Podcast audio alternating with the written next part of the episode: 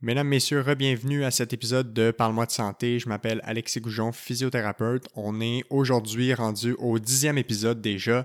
Euh, pour célébrer le tout, je reçois le physiothérapeute Patrick Gendron, qui est euh, physiothérapeute en charge de l'équipe de football des Carabins de l'Université de Montréal, euh, pour parler évidemment de physiothérapie du sport, mais plus, plus précisément de ce, que ça, de son rôle comme physio en intervention, euh, en prévention, en traitement auprès de ces athlètes-là.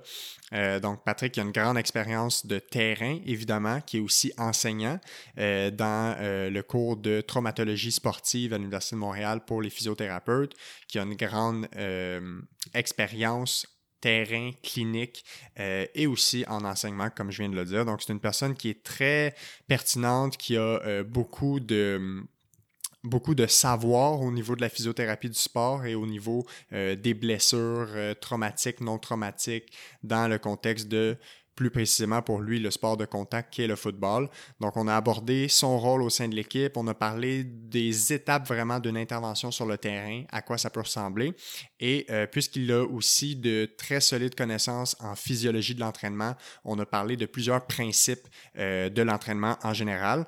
Euh, puis on a aussi parlé beaucoup de blessures, de blessures de football, de retour au jeu pour les athlètes. Donc comment on fait pour retourner au jeu un athlète et de ce que c'est de la réalité de jouer avec une blessure parce que étant euh, près d'une équipe de football, il réalise que ben, 90, 95 et même il nous a dit dans le, dans le podcast 99% des athlètes dans une saison vont composer avec une blessure qu'elle soit euh, de gravité légère ou sévère.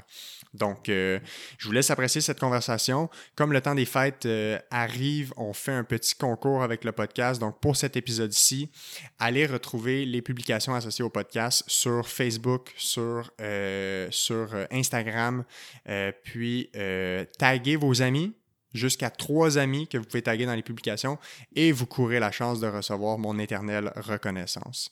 Donc, euh, sans plus attendre, je vous laisse tout de suite apprécier cette conversation. Épisode 10 avec le physiothérapeute Patrick Gendron.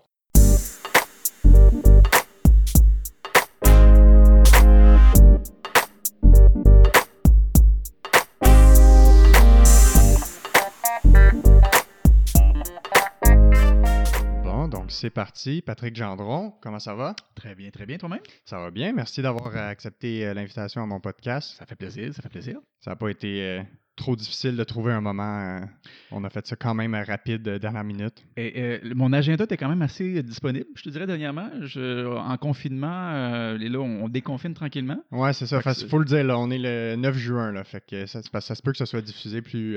ouais, mais tout est légal. Plus à l'automne, c'est ça. C'est légal. On est à 2 mètres. Les, les consignes d'hygiène ont été respectées. Tout à fait. Première expérience, fait qu'on s'adapte à la nouvelle, nouvelle vie, nouveau type de podcast. Tout à fait. Les gens vont remarquer que le setup est un peu différent euh, par rapport à l'habituel. Oh, OK. Mais euh, non, donc c'est pas un problème pour moi de venir aujourd'hui, même si ça faisait plaisir. Euh, on s'en parlait un peu, la promotion de la profession, c'est super important pour nous. Hein, fait que de, discuter de la job, de discuter de la profession, de la physiothérapie et tout. Donc, ça ça me fait grand plaisir. Good. Fait que avant qu'on rentre dans le sujet, tu sais, aujourd'hui, je voulais qu'on parle avec toi, oui, d'entraînement, euh, de physiologie de l'exercice, parce que tu euh, œuvres auprès des Carabins de l'Université de Montréal en tant que physio en chef de l'équipe de foot, entre autres, et mm-hmm. en clinique privée. Mm-hmm. Euh, mais juste pour que les gens te connaissent un peu, puis tu sais, qu'on ait un peu le background sur pourquoi euh, c'était pertinent que je t'invite. On va juste faire un petit résumé de ton parcours.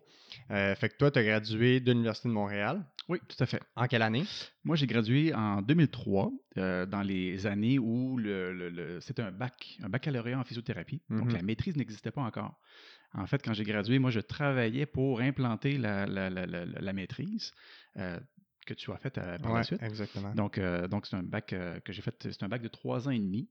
Euh, que j'ai gradué en 2003. Après ça, euh, j'ai travaillé un petit peu en clinique privée, euh, dans une clinique à Laval. En parallèle, j'ai toujours travaillé avec les carabins. quand j'étais étudiant, on a une formule à l'Université de Montréal qu'on engage des étudiants pour nous aider avec les premiers soins, les tapings. Donc, on a quand même besoin d'une grosse équipe. Et j'avais, je m'étais proposé en 2001 pour faire le soccer masculin. Et sachant que en 2002, il allait avoir le football. Alors moi, mon objectif quand j'étais en physiothérapie là, en 2000, de 2000 à 2003, je savais que le football s'en venait. Tu l'avais en tête. Je l'avais en tête. je voulais absolument faire le football. Donc en 2002, J'ai été étudiant à ce moment-là pour, euh, pour euh, l'équipe de football. J'ai gradué en 2003. J'ai travaillé pendant quatre ans dans une clinique privée à Laval, proche du Carrefour Laval, Mhm. tout en, travaillant en parallèle aussi avec l'équipe de football. Fait que tu faisais les deux, tu suivais les carabins, Oui. puis tu travaillais en clinique privée. Tout à fait. Et euh, il y a eu une opportunité, après ça, en 2007, on m'a offert le poste de, de- de physio en charge du, euh, du football. Je préfère dire le physio en charge que le physio en chef. Ouais, ça Physio fait moins euh, anarchique. Ou monarchique plutôt. Ouais, c'est plus ça. J'ai aussi une patronne qui, elle, est comme la physio en chef de tous les sports. Je préfère dire que je suis le physio en charge du, du- du football. Physio responsable. Ouais, on va dire ça comme ça. Donc, c'est ça. Et depuis, depuis donc 2007, je travaille à l'Université de Montréal. On nous a offert après ça, en 2014, euh, le poste pour être enseignant au cours de traumato- euh, traumatologie sportive à l'Université de Montréal, à l'école de réadaptation. Exactement. Et Avec euh, Marie-Claude Saint-Amour, Avec que j'ai reçu ouais, ce podcast dans un épisode antérieur. Tout à fait. Euh, et ça se peut qu'elle soit un petit peu en dessous de notre, euh, de notre contact euh, par rapport au podcast, c'est peut-être elle qui m'a, qui m'a, qui m'a, Ouais, exactement. C'est elle qui m'a. qui m'a glissé un peu là. Mais, donc c'est ça. Mais euh, Marie-Claude et moi, on se partage donc la tâche de, de- de l'enseignement au niveau de la traumatologie sportive. J'ai toujours dit que Marie-Claude s'occupait plus de l'aspect sportif, organisation, blessure, de surutilisation, alors que moi, c'est plus la traumatologie, les sports de contact. Ouais. C'est plus ça que j'enseignais à, à l'université. Ouais. Donc, c'est- et c'est ça. Donc, on est rendu là en 2020. euh, Donc, je travaille toujours pour euh, la même clinique, qui est la clinique de médecine du sport de l'Université de Montréal au, au CEPSUM. Cool. Puis je voulais parler surtout du, tu sais, en premier lieu, du rôle quand même crucial que tu joues au sein de l'équipe euh, de football des Carabins de l'Université de Montréal, qu'on sait qui est une puissance dans le football universitaire, avec évidemment le, le, le Rouge et Or de Laval, euh, les éternels rivaux. Ouais. Euh, je voudrais que tu partages un peu, c'est quoi le, le rôle que toi, tu as à jouer au sein de l'équipe? Parce que tu as plusieurs chapeaux à jouer quand même en tant que physio euh, responsable de cette équipe-là. Mais ça ressemble à quoi ta job? Qu'est-ce que tu dois faire précisément dans une saison de foot pour les joueurs? Bon, on va mettre les choses au clair. J'ai la plus belle job au monde. Donc, ça, c'est vraiment important de le dire. J'ai vraiment un, un beau travail. Euh, c'est un travail qui, est- qui est- qui est très stimulant. De travailler avec les jeunes, travailler avec le sport, pour moi qui était comme un, longtemps un sportif, que j'ai longtemps été blessé et euh, fait cocasse. J'ai longtemps été blessé. J'ai joué quand même au niveau et euh, j'ai jamais consulté aucun physiothérapeute. Ah ouais, hein? Je suis rentré en physiothérapie puis je savais même pas c'était quoi la physiothérapie. On est deux. Ah, pour vrai. Ah ouais. ben, j'ai su c'est quoi quelques mois avant de rentrer. Et bon, ben parfait. On est vraiment, euh, on est vraiment sur la même longueur d'onde. Ouais, exact. c'est ma femme qui m'a convaincu d'aller en physiothérapie. Euh, je voulais rentrer en médecine. Euh, C'était ça mon plan depuis le tout début, mais ça me prenait un plan B. Et je ne savais pas qu'est-ce que je voulais faire vraiment si jamais je n'étais pas accepté en médecine. Ouais. Et comme de fait, je n'ai pas été accepté en médecine, ma femme m'avait dit Ah, je te vois en physiothérapie, applique, applique, tu vas voir, tu vas aimer ça. Alors, ma femme et moi, on a le même âge, on se connaît depuis très, très, très, très longtemps, on se connaît depuis le- la, la maternelle. Ah ouais, wow. Et euh, on a grandi ensemble et tout. Et, et- et, euh, c'est pour ça qu'elle me dit euh, Je te connais bien, là. vas-y, tu vas aimer ça. Mhm. Elle, Alors- elle connaissait c'était quoi? Oui, oui, Elle elle, savait quoi? elle aussi, athlète de haut niveau, elle s'est fait euh, longtemps traiter en physiothérapie. Alors, malheureusement, moi, je suis rentré, mais pas elle. Alors, ça a fait un petit, un petit froid, mais bon. Elle ben, est rentrée en? Elle est rentrée, elle, un an après, en 2004. Ok, ok. Alors, c'est moi qui ai initié ma femme à l'Université de Montréal. Ah ouais, c'est Oui. ça, les vu- initiations. Vu, comme ça. Ouais. Mais euh, donc, euh, je ne sais plus pourquoi je parlais de ça. Mais Ben, euh, en fait, c'était. Ça introduisait le rôle que tu as Oui, en disant fait. que tu avais la plus belle job au monde. Voilà, euh, voilà, tout à fait. Alors, j'ai la plus belle job au monde. Donc, Ouais. de travailler, c'est ça, avec ces, avec ces jeunes-là. Donc, c'est vraiment un, un travail qui est très, très stimulant.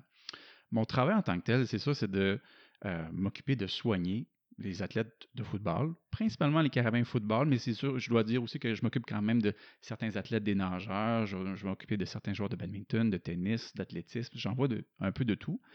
C'est juste que pendant la saison de, football, qui est la saison qui date de, qui date, qui commence au mois d'août, jusqu'à novembre, décembre, dépendamment quand est-ce qu'on se fait éliminer. Ouais, À ce moment-là, En ben- espérant que c'est le plus tard possible. Exactement. Mais là, à ce moment-là, je, je- je- je- peux travailler là, vraiment quasiment à 95% juste avec le football. Parce qu'il y a quand même un certain lot de blessures. Ça prend quelqu'un qui est tout le temps là sur place, donc euh, je m'occupe d'eux autres. Mais ça représente quoi comme charge de travail? Ben, ça représente quand même une, une bonne charge de travail. Euh, on parle de, durant ces quatre mois-là, je peux avoir cinq ou six jours de congé seulement. Euh, on travaille tous les jours. Je vais rentrer à 9 h, je vais partir de là à 10 h, 11 h le soir. Euh, et ça, c'est tous les jours la semaine. La fin de semaine, on est là aussi, on travaille tout le temps. Donc, c'est une grosse charge de travail. Euh, on s'occupe, en fait, j'ai toujours dit que je suis un peu la première ligne d'intervention auprès des jeunes, auprès des joueurs, des athlètes. Ça peut, c'est sûr que ma ma formation est en physiothérapie. Donc, c'est sûr que, que je fais de la physiothérapie. Donc, je vais évaluer, je vais traiter les blessures euh, musculo-squelettiques. Ça reste que comme étant une personne ressource pour eux autres, dans le domaine de la santé, puis étant la personne de première ligne, ben, je vais souvent agir un peu plus. Un peu plus, ça représente quoi? Ça peut être plein de choses. C'est sûr que je vais, je vais agir des fois même comme conseiller, faire un peu de psychologie avec les athlètes, parce que c'est pas facile de, pour eux là, de, de, jumeler le, niveau élite qu'ils ont, les études, le travail. La pression, la pression, la pression. C'est beaucoup à, gérer en tant qu'athlète. Énormément, énormément. Ça paraît pas, mais à ce niveau-là, on le voit. J'ai déjà travaillé avec des, des, plus jeunes, de niveau secondaire, collégial, mais au niveau euh, universitaire, il y a beaucoup de pression qui est engendrée. Donc, il y a un peu l'aspect psychologique. C'est sûr que je, ne suis pas psychologue. Je n'ai jamais dit que je suis psychologue, mais je vais essayer de reconnaître un petit peu les besoins puis diriger vers les bonnes personnes. Euh, ça peut être euh, d'un point de vue médical. Il y a certaines pathologies, certaines, pas, je dirais pas pathologies, mais certaines Maladies, blessures. Maladies, ouais, les maladies, qu'on va devoir reconnaître et dépister rapidement, puis que je vais devoir diriger vers le médecin d'équipe rapidement. Donc, d'avoir quand même une connaissance de base dans les maladies, euh, ça peut être euh, du simple, euh, la, simple gastro à la mononucléose, avec des problèmes de peau. Il, peut y avoir. Tout ce qui est allergie, ah, asthme, des trucs comme ça. Allergie, asthme, il y en a une panoplie. Euh, les verrues, euh, ça, peut mmh être, ça peut être vraiment plein, plein de choses. Donc, veux, veux pas, étant comme dans le domaine médical, ben, je vais aider le médecin à ce moment-là à, traiter les blessures dans, ce sens-là, les maladies, s'assurer que les, joueurs prennent leur médication, s'assurer qu'ils sont vraiment pris en charge. Donc, il y a, toujours cet aspect-là, l'aspect, euh, l'aspect médical. médical T'en as parlé, puis je pense que c'est une des raisons pour laquelle je suis ici aujourd'hui, la, mmh kinésiologie, veux, veux pas, donc la préparation physique. Puis il y, a une certaine ligne à, faire, à marquer entre la physiothérapie et le kinésiologue, qui est dans le fond le préparateur physique. J'ai toujours dit que nous, on est responsable de la blessure jusqu'à temps que l'athlète revienne à son niveau de performance, mais il y a une petite zone grise. Et là, on doit s'assurer, nous, comme physio, ben, de faire la transition vers le kinésiologue. Donc, être sûr et certain qu'avec le kinésiologue, on a le, même langage, les mêmes objectifs, qu'on traite l'athlète dans la continuité de sa performance. Il faut que ce soit cohérent. Exactement, exactement. C'est moi, comme physiothérapeute, euh, dans un sport de contact, ben, je n'entraînerai pas mon athlète. Je ne veux, pas, je veux, pas faire une réadaptation de, de l'athlète en fonction qu'il court un marathon. Non, c'est ça, exactement. Je dois être spécifique au sport. On va s'en reparler peut-être éventuellement, mais la, la, spécificité, c'est vraiment très important. Donc, je vais m'assurer avec le kinésiologue qu'on a vraiment une continuité et qu'on a vraiment une belle transition. Euh, il y a le, kinésiologue, il y a la nutritionniste. Ben, la nutritionniste aussi, je dois reconnaître un petit peu les carences alimentaires des athlètes. On a un, sport où le physique, le gabarit est très important. Donc, euh, si un athlète vient me voir et qui me dit j'ai de la misère à, avoir des gains, j'ai de la misère à retenir, à prendre du poids ou à perdre du poids, inversement, mm-hmm. ben, je vais essayer de reconnaître, puis essayer de dépister un peu, puis vers qui, vers qui on va l'envoyer pour être sûr qu'il soit vraiment pris en charge. Oui, fait qu'il y a assurément beaucoup de travail d'équipe.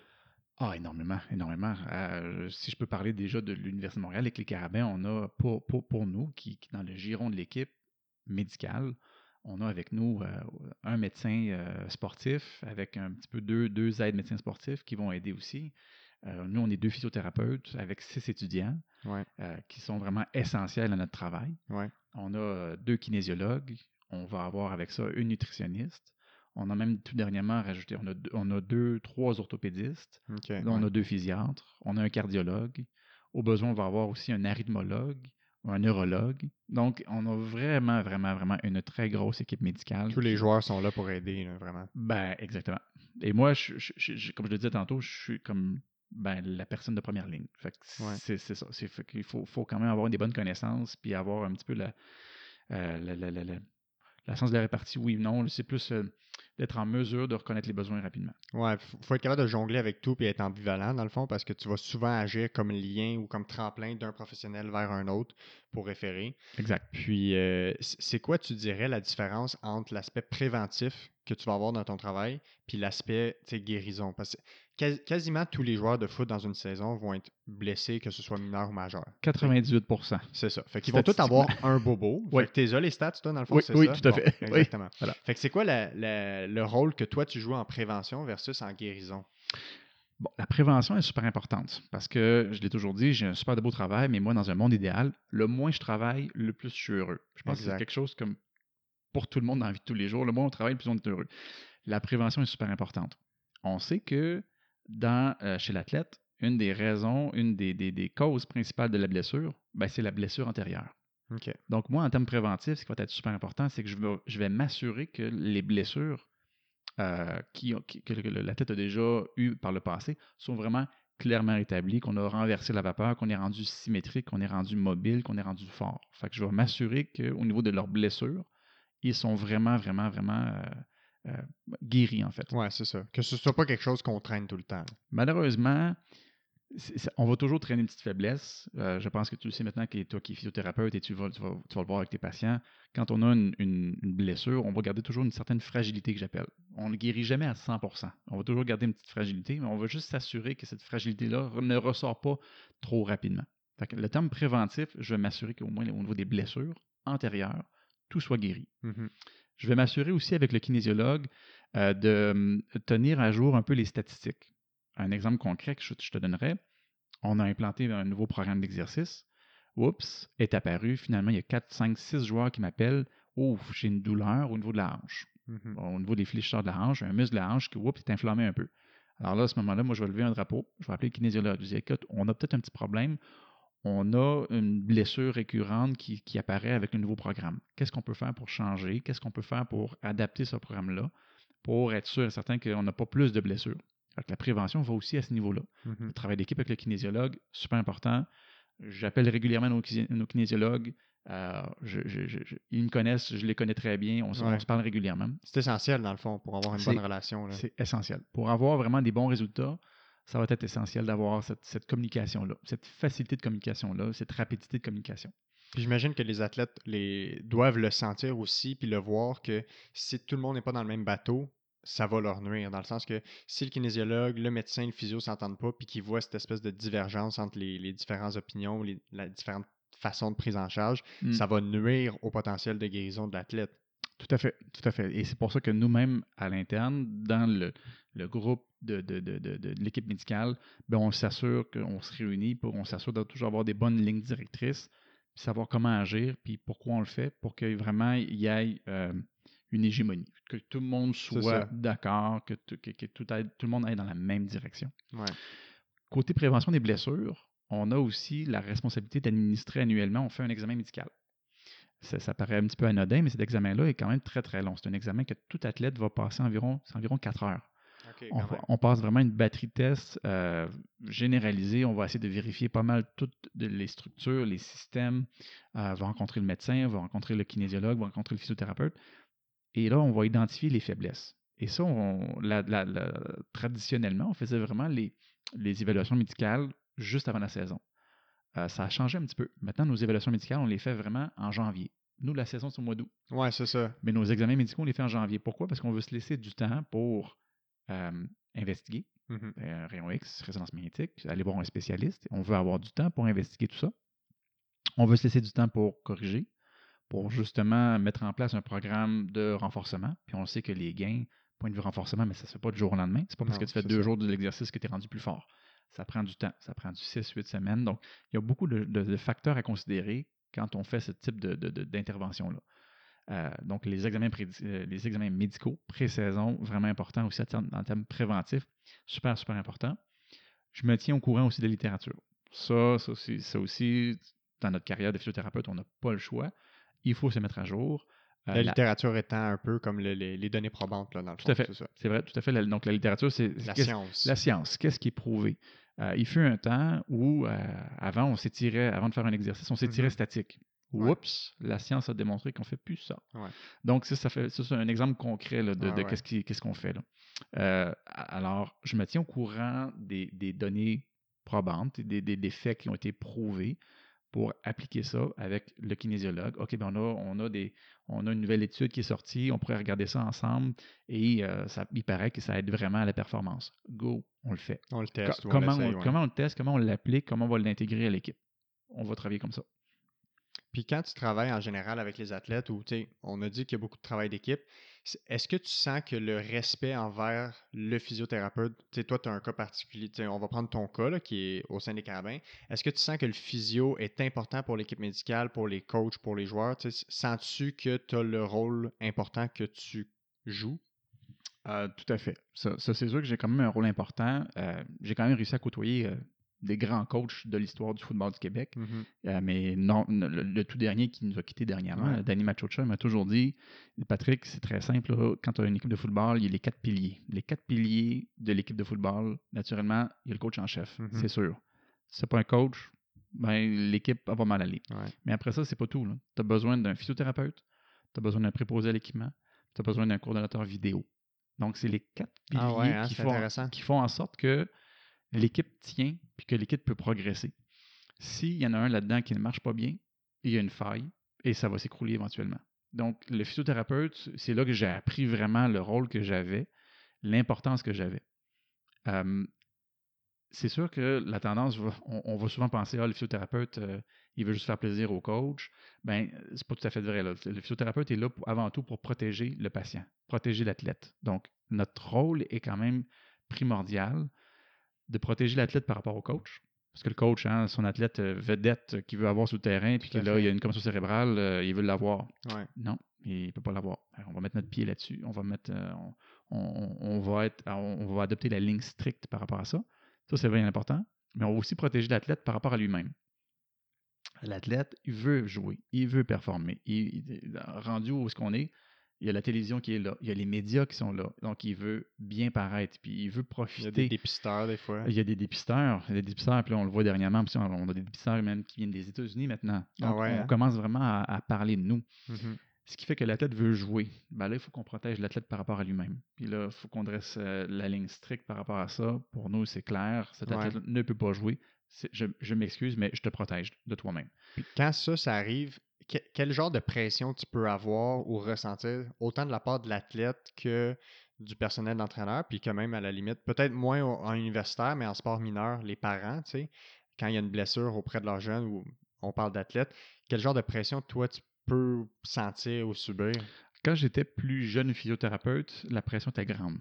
Euh, à ce moment-là, j'étais confronté à des, des- des- des entraîneurs, bon, on peut les nommer, hein, Jacques Dussault, Marc Santerre, très grands entraîneurs de football au Québec, euh, qui avaient beaucoup de prestige et qui étaient des, des- des- des grands, euh, des grandes personnes du football. Donc, j'étais quand même un petit peu euh, intimidé, on, dirait, on pourrait dire ça comme ça. Ouais. Donc, toute décision, je me remettais en question. Donc, tu sais, je, je vivais la pression, puis là, ben, c'est cette, euh, un peu la, la fameuse dichotomie, la séparation. Est-ce que je réussis à protéger l'athlète ou est-ce que, tu sais, je fais plaisir au coach? Puis, je te dirais que maintenant, ça fait maintenant bon, une dizaine d'années, les premières années, c'était comme ça. J'avais beaucoup de pression. Maintenant, je le vis très bien. Ouais. Euh, j'ai appris à dire non.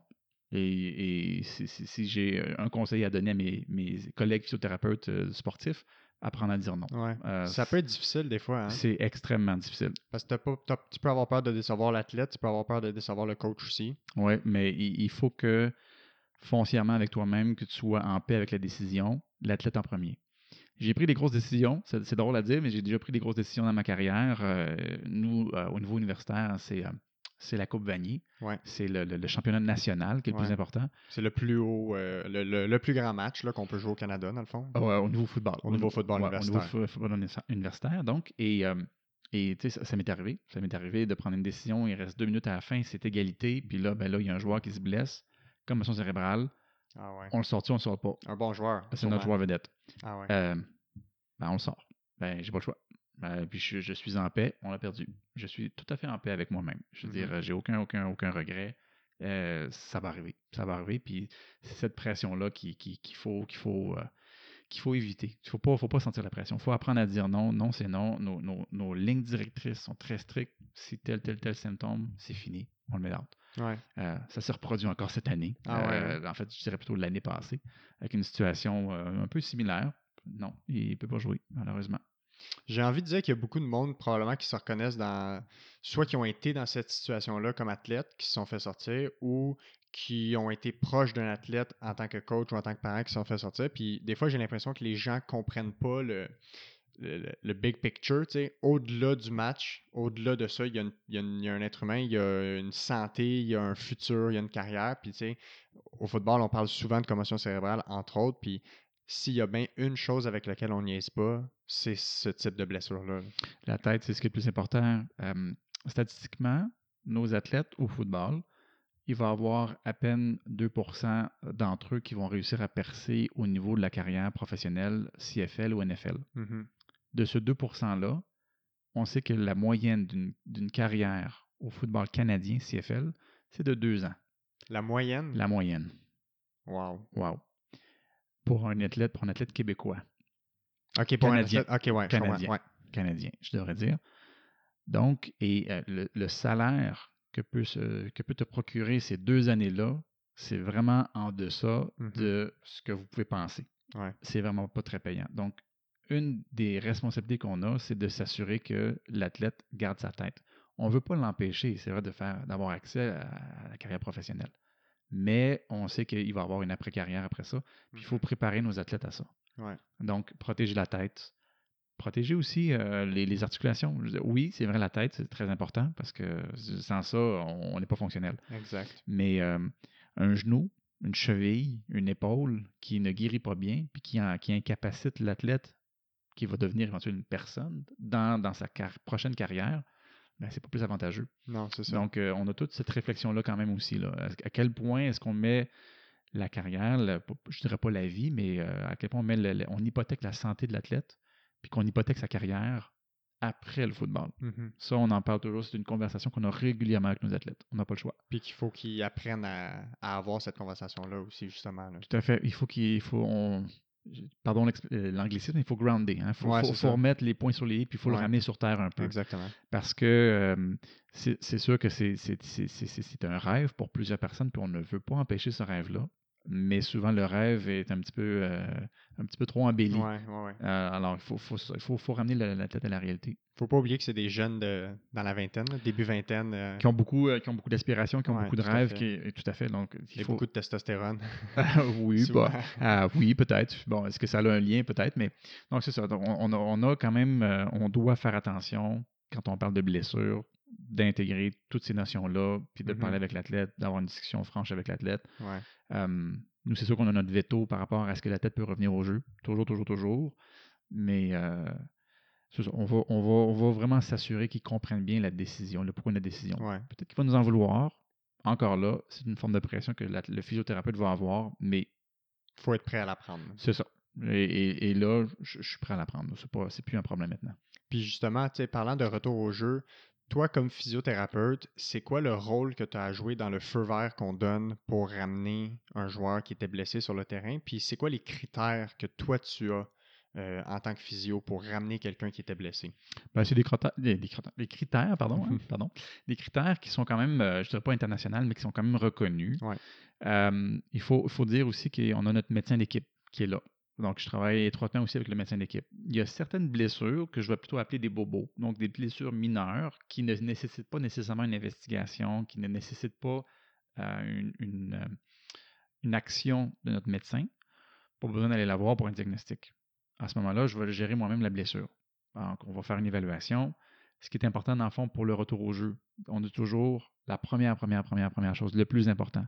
Est-ce que l'athlète veut revenir au jeu? Mhm. Si l'athlète ne veut pas revenir au jeu, il ne reviendra pas au jeu. Ouais, Et là, ça, c'est notre travail à nous, comme physiothérapeute, de s'assurer de passer le message au coach. Euh, être sûr et certain que tout le monde est sur la même longueur d'onde. Il n'est pas Mhm. prêt, ça ne sert absolument à rien. Le risque de blessure ou de récidive est trop élevé. Ouais. Donc, on ne ramène jamais un athlète. Ça, c'est le premier critère.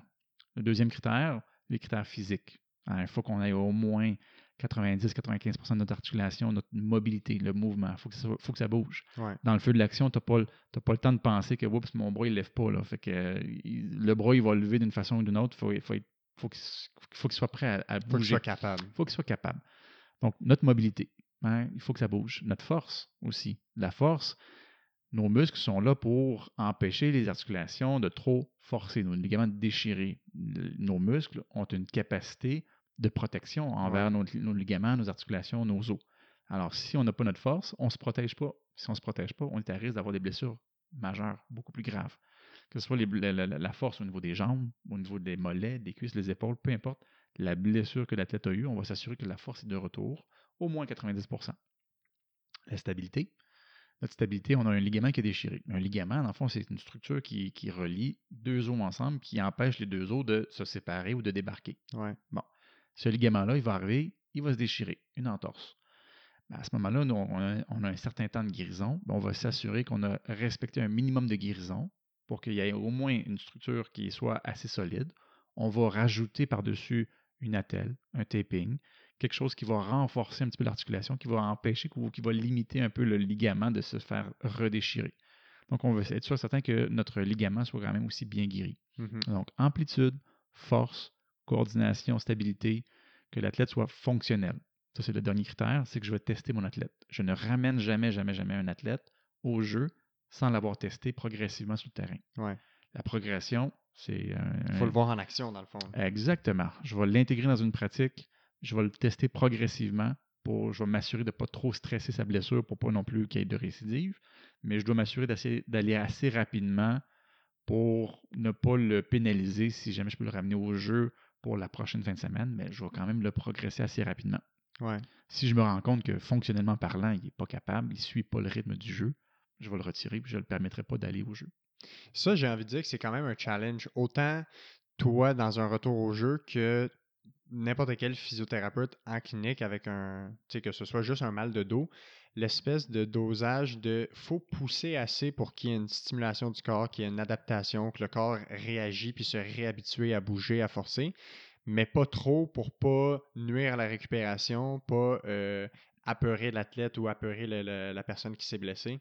Mm. C'est un, équilibre qui peut parfois être difficile à gager puis qui est pas tout le temps, c'est vraiment une zone grise là ça. Ah, tout à fait. C'est vraiment. Nous, on jongle avec plusieurs principes au niveau de la physiothérapie. Euh, les principes, donc le- le- les stades de guérison. On Ouais. sait que les structures blessées vont guérir approximativement. On prend le ligament, va guérir à peu près dans les 4 à 6 semaines. Donc, pour la phase fibroblastique, donc la production de fibres, on a une déchirure. euh, On a une discontinuité dans, dans le ligament, mais on veut, que le- on veut que la déchirure se remplisse. C'est ça. Parce qu'on veut que le, le ligament soit assez fort pour avoir un prochain stress en, en match ou en Ouais, pratique. Exact. Donc, on va, on va jongler avec les stades de guérison à ce moment-là. Je suis rendu à quelle, bon, quelle structure a été touchée, je suis rendu à combien de temps, phase aiguë, phase subaiguë, une phase chronique, ça fait très longtemps. On le sait à peu près la, la guérison qu'il va avoir. Et là, on va jongler avec les autres principes. Principe de, de réadaptation, Ouais. de la spécificité. On en a parlé un petit peu tantôt. Ouais, on va en reparler un peu plus tard aussi. Et donc, on va jongler avec la spécificité. On va jongler avec la progression. La progression, qui dans le fond, on veut s'assurer que de stresser tranquillement la structure, on ne veut pas la déchirer trop vite. Hein, D'y aller trop vite, trop fort, comme on dit, ben là, ça peut déchirer. Exact. C'est important, il faut y aller progressivement. On va travailler un petit peu avec des principes d'entraînement avec le kinésiologue, donc la, la surcompensation. On peut en parler aussi dans- un petit peu tantôt. Donc, ouais, tout à fait. le phénomène où justement le corps va s'adapter. Donc, c'est tous des, des- des principes qu'on va essayer de jongler avec pour intégrer l'athlète puis de le ramener progressivement sur le terrain. Euh, c'est un peu. euh, on va utiliser beaucoup l'expérience, je dirais, euh, la confiance par rapport à ça. Un physiothérapeute qui est peut-être euh, débutant ou qui est peut-être un peu craintif, on parlait de la pression, Ouais. il va y aller beaucoup plus tranquillement. Ouais. Il va moins oser euh, Tout à fait. accélérer la guérison ou accélérer le processus de progression. Les physiothérapeutes, on est là pour la santé de nos athlètes et de nos patients. Ouais. Donc, euh, euh, c'est toujours dit, il ne faut pas blesser l'athlète davantage. C'est ça. Avant tout, ne pas nuire. Exactement. Avant tout, ne pas nuire. C'est ça. La- en premier soin, c'est la première règle. Tout à fait. Moi, j'étais sauveteur là, quand j'étais jeune. ben, je l'avais en anglais, mais je cherchais en français en même temps que je parlais, mais avant tout, ne pas nuire. Tout à fait. Donc, euh, il faut, le, le physiothérapeute débutant, c'est sûr qu'il va avoir un peu plus de difficulté à pousser la machine plus Mhm. vite.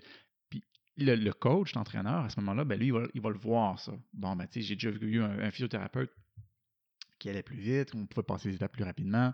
Bon, fait que là, le, le physiothérapeute débutant va avoir une certaine pression. Encore là, c'est avec l'expérience, ben là, on sait que telle, telle structure, je peux la stresser progressivement, puis on, la zone grise va se rétrécir tranquillement. Et euh, c'est à ce moment-là qu'on va avoir cette confiance-là pour pousser, puis je, je dirais pas sauter des étapes, mais passer plus rapidement Ouais, à ça. la prochaine étape. Savoir c'est où qu'on est capable d'accélérer le processus. Exact. ça. Euh, on va se fier beaucoup, beaucoup à la réponse du, du lendemain. Ça, c'est un- une de mes réponses favorites, la réponse du lendemain. Comment est-ce qu'il a réagi à l'effort pendant? C'est important, mais le lendemain. Mhm. Est-ce que son corps a mal réagi? Est-ce qu'il est beaucoup plus euh, raqué? Est-ce qu'il est plus en douleur? Souvent, l'inflammation durant la nuit va, va prendre un peu le dessus.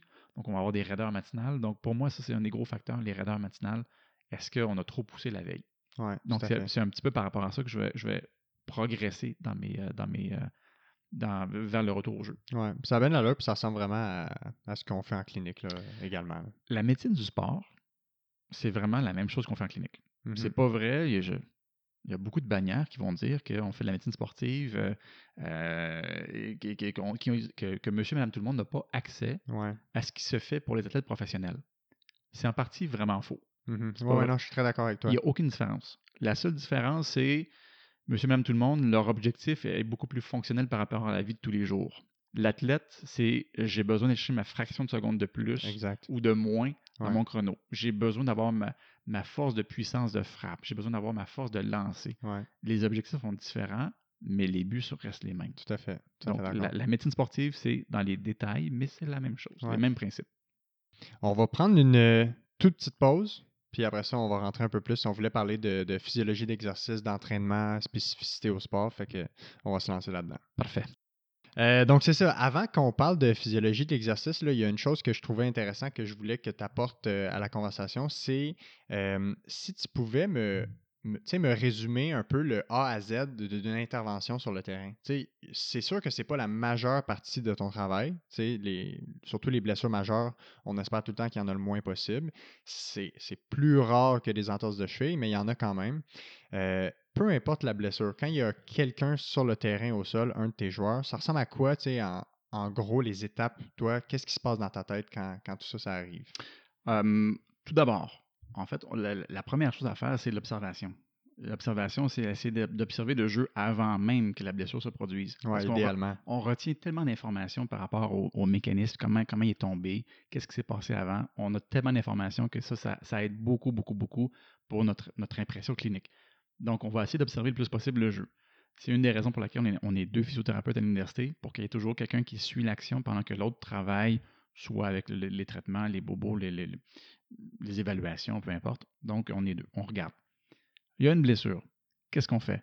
Le physiothérapeute va, en fait, je dirais le physiothérapeute sportif qui, qui joue Ouais, avec le, le sport, va aller sur le terrain, il va faire la première évaluation, l'évaluation primaire.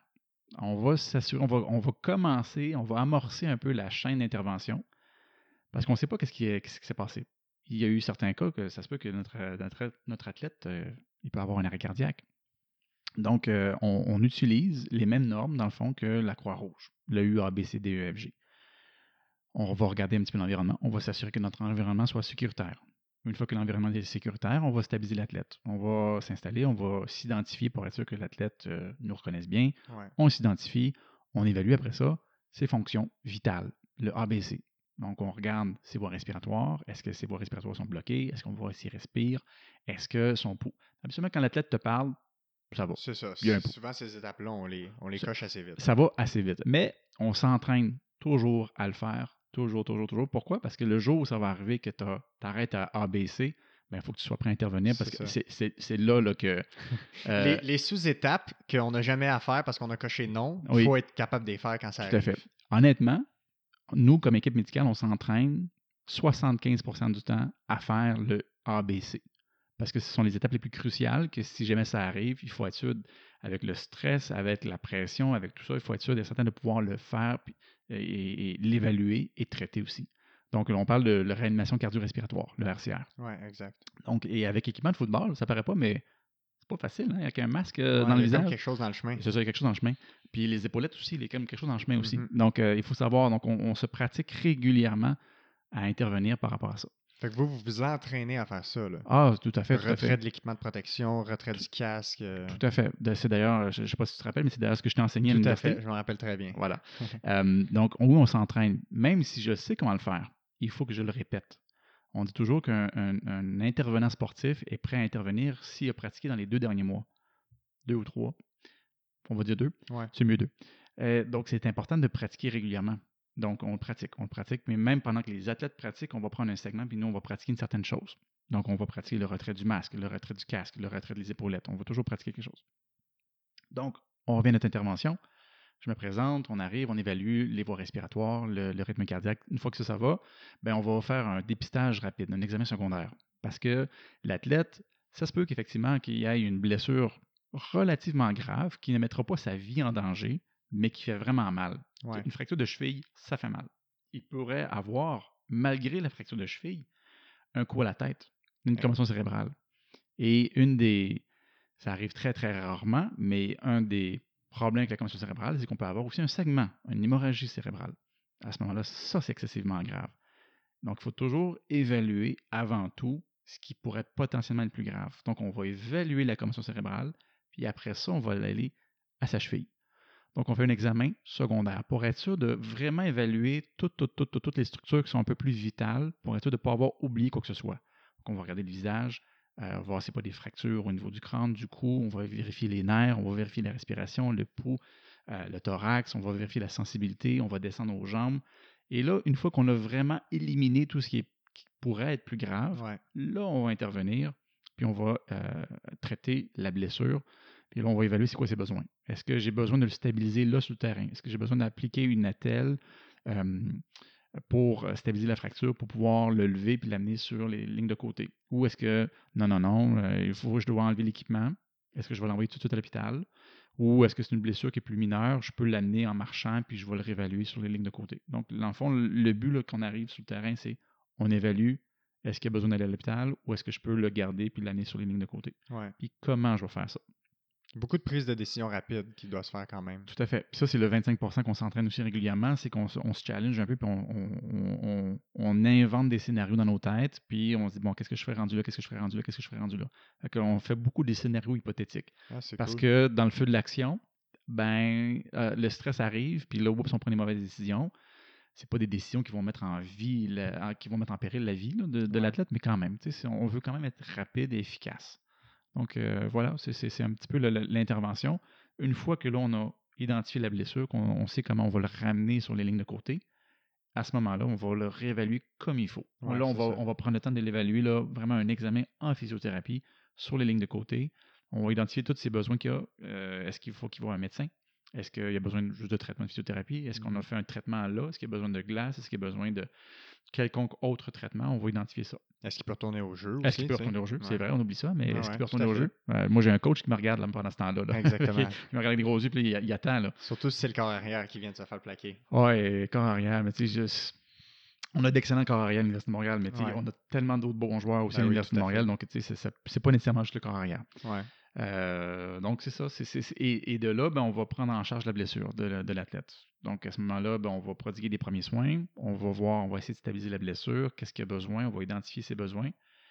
Et on va amorcer un plan d'intervention.